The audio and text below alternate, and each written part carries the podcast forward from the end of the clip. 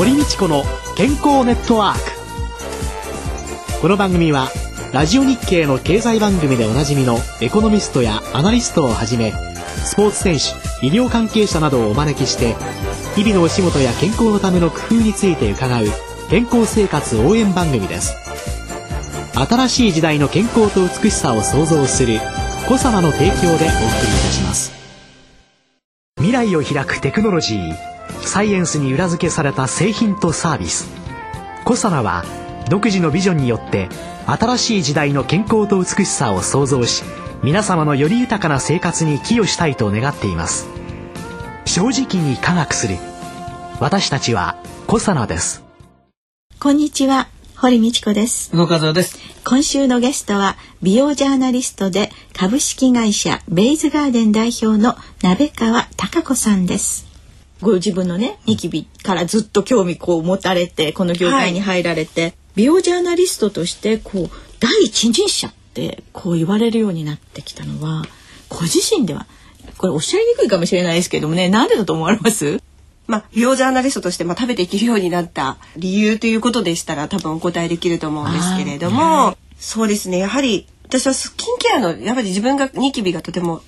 ひどくて悩んでましたので、うん、とにかくスキンケアの部分であのニキビに悩んでる人の役に立ちたいという気持ちがとても強かったんです。で自分もあの高校の時にですねあまりに顔がひどくて1週間でもいいからニキビがない肌で過ごせたらねもう死んでもいいですぐらいに大げさなんですけど本当にそう思ってましてそのくらい深刻なあの状況でしたので、悩んでる人の気持ちだけは本当に誰よりも分かるっていう自負があったんですね。でなんとかいろいろな情報を集めて特に私がそのニキビに悩んでいた高校の時というのはあまりその化粧品も医療の方もですね情報がなかったですし、これといってあの響くものがなかったので、あの今は本当にあのいろいろな適切な治療法もあの化粧品もたくさんありますので、よりいろんな人にあの広めていきたいという気持ちがやっぱりありましたからそういうところにこう絞り込んで取材活動してったっていうところが、世の中の方に評価していただいたきっかけ方だったのかなというふうに思います。まあ、あの先々週ね、うん、伺った一つのものに専門を持てっていうね、うん、先輩の言葉っていうのが大きくね今を形作ってらっしゃるんでしょうかね。うん、そうですね。多分最初広く浅くいろんなことをやられる人もいると思うんですけれども、うん、最初はやはり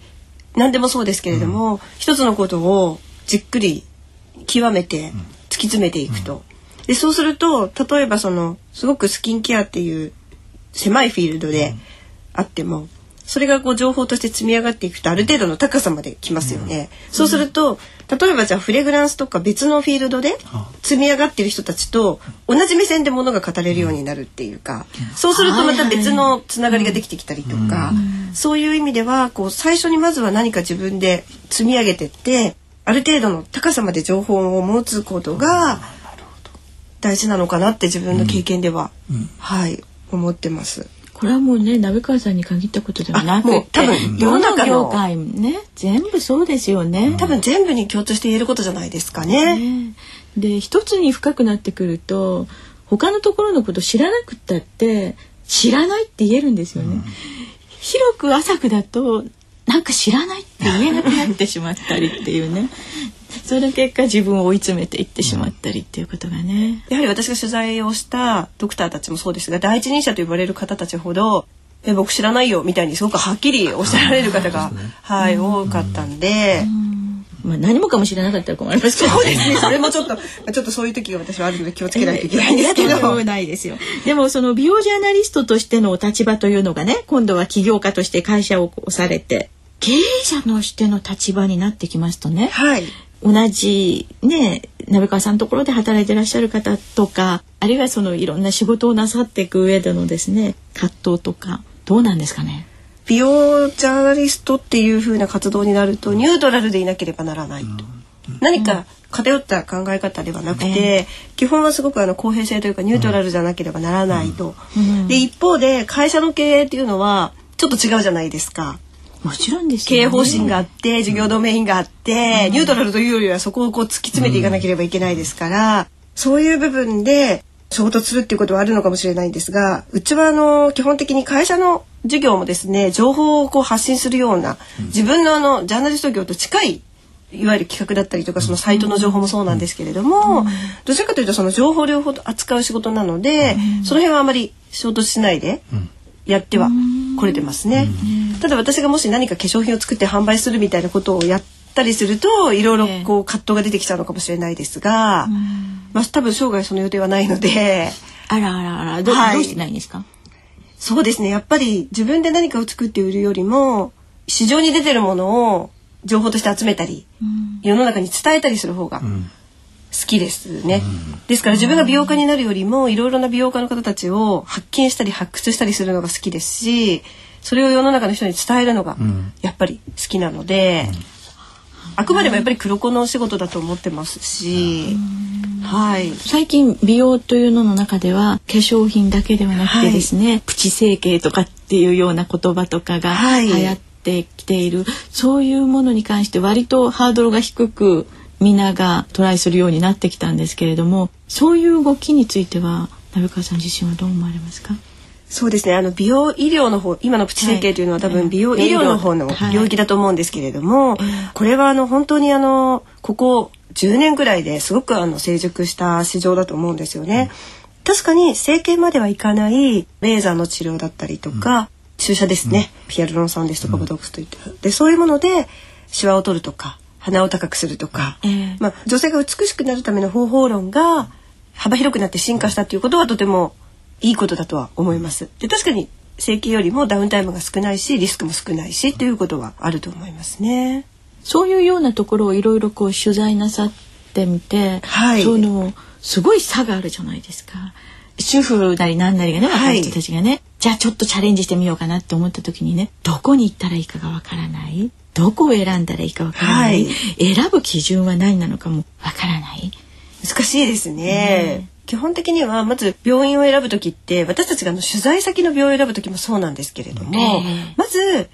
一回相談に出向いていって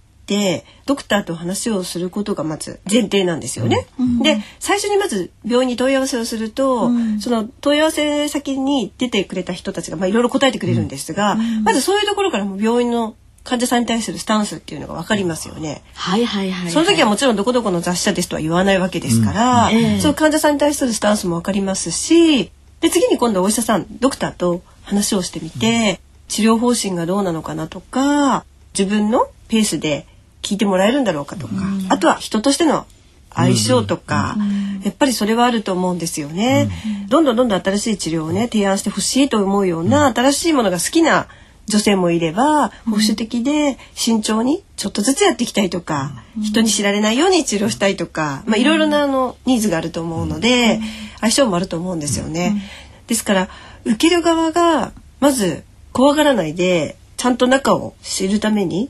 まずはその病院の窓口の方やドクターにちゃんと相談のお電話なりカウンセリングの時間なりを持っていきなりお金を払って治療する前にちゃんと話をまずすると。でちゃんと話ができない病院はやめた方がいいですよね、まず前提として。でそれを数繰り返すと分かってきます。ですから最初いきなりバーンと10万円とか使わないで34件？そうやって回ってみると、相談だけでも回ってみるとその4つの中で差が見えてくるんですよ。それが10件20件重なるともっと見えてきますよね。そうすると自分の好みと病院とのマッチングっていうのも分かってきますし、あの自分自身の目でちゃんと選べるようになると思います。もちろんあのインターネットの口コミなんかを参考にされてもいいんですが、やっぱりあくまでも自分でちゃんと選べるように行動した方が私はいいと思います。さすがにねいろんなところをね見ていろんな方にインタビューされた鍋川さんならではの。いえいえいえ。でも考えたらやっぱりそうでしょうね、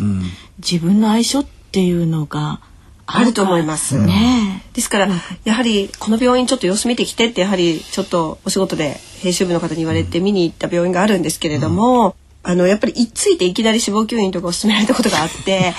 でちょっと私としてはもうちょっとこのフィーディングだと読者の方にはとても推薦できないなっていうふうに思った病院がやっぱりあったんですが、やはり足を運んでみると分かることたくさんあると思いますので。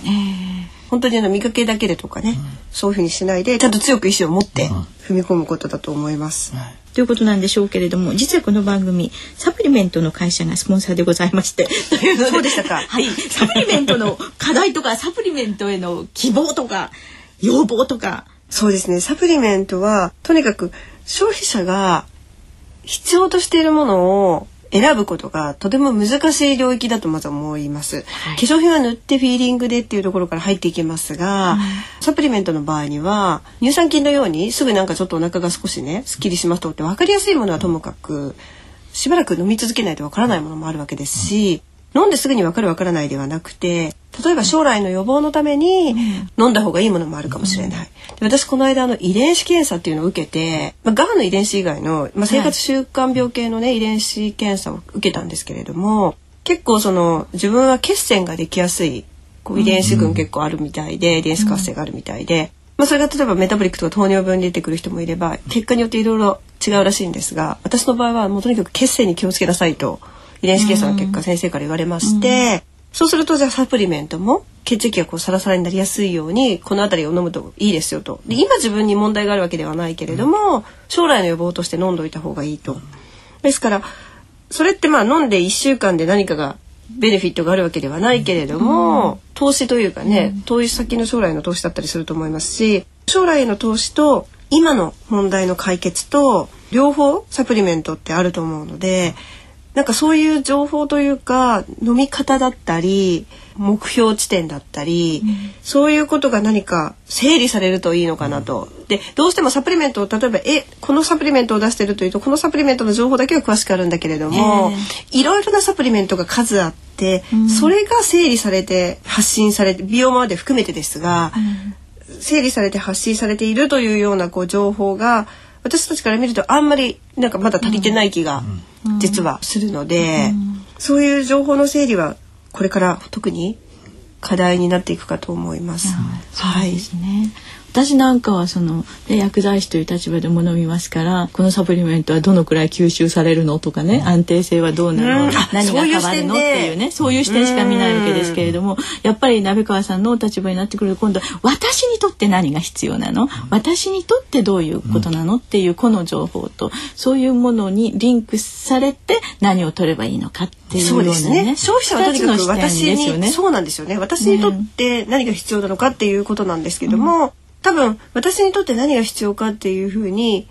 考えて飲まれてる方もいると思うんですが、多分気分で飲んでる人も多いと思うんですよ。うんすね。テレビの CM ですとか情報とかでこれ良さそうとか、でも本当に必要なのはこっちだったりするみたいなことがあると思うんで、まあコンシェルジュ的なサービスなのかしら。そういう意味ではねあのいろんな大学病院の中にもね、はいあの代替医療のそうですね今そういうような血液検査の中で何が足りないんだとかっていうようなのとか遺伝子本当にそういう検査もこれから活発になっていくのかなっていうそうね。んな感じのところですね。はい、もう本当にいろいろね幅広くお話を伺ってきました。今週のゲストは美容ジャーナリストで株式会社ベイズガーデン代表の鍋川貴子さんでした。どうもありがとうございました。もありがとうございました。来週は東京大学でがん科学を研究されています相原誠さんをお迎えして行いました公開録音の模様をお送りしてまいります続いて小佐のワンポイント情報のコーナーです小佐社長の鴨井和美さんに伺ってまいります、えー先々週の回で呼吸点万能というようなお話を伺いましてもう呼吸点は素晴らしいんだなというふうに思ったんですがそういうふうに考えていいんでしょうか？ね、恐るべし高級店ですよね。結局ね、体中にあって、いろんなところでね、いろんな働きをしてるわけですけれどもね。はいでも実はね、効果があんまり実感できないっていう人もいらっしゃいましてね。ええ高級点って体の中でね、還元型になって働くんですね。とね、この還元型にするというところに、まあ、個人差があるんですよ。だから還元型にできない働く形にあんまりできないっていう人は当然効果実感できないですよね。そうするとまあ還元型を最初から使えばいいんじゃないっていうようなことにもなってくるし還元しやすいものにしてあげてればいいんじゃないっていうね、本当にサプリメントなんだけど薬的なね情報までね要求されるね。そして使われる時代になってきたのかなっていうようにね、思っておりますけれどもね。そうですね。あの間違いなく還元型で働いていますのであの還元型で9点をどうやって体内に入れていくかというのは大きなテーマだと思うんですね。まあ、一部にあの高齢者は還元型にしづらいというような情報もあるんですけれども、実はこれいろんなデータがあって年齢と比べると得意性がないというデータもあってですねあの若いか年寄りかということよりも個人差の方が圧倒的に大きいんだと思います。で還元型で取るということができればいいわけなんですけれども、これそもそもあの9点のほとんどが参加型で今まで流通されてきている理由は何かというと還元型は安定性がないわけですね。還元型で働くわけですから、還元型にしておくといつでも参加型に変われてしまうわけです。これをですね製品の中に入れて皆さんがその使用するまで還元型のままでですねこう流通させられるかどうかということになるとこれはまあなかなか技術的に難しいところもあったり今いろんなものが研究されているので還元型で配合できるよというような素材も出てはいるんですけれども、まあ、なかなかこの不安定なところをどうしていこうかというのが一つのミソになると思うんですが高級点をですねシクロデキストリンで包摂しているものにビタミン C を加えておくと1週間ぐらい経過したところで一気に還元型が増えるという論文が出ていましてですね、まあ、こういうビタミン C とコエンザイム9点包摂体というのを合わせて使うという手法も、まあ、還元型で吸収させるという方向の一つにあるのかないうふうに思います。ねサプリメントも結構科学的なねいろんな実験検討されてるんだなっていう、うん、でもそれは皆さんがそれを使うための情報として生かしていったらいいんでしょうね。うん、こちらのポイント情報お話は小佐社長川和美さんでした。堀道子の健康ネットワークお相手は堀道子と宇野和夫でした。それではごきげんよう。さようなら。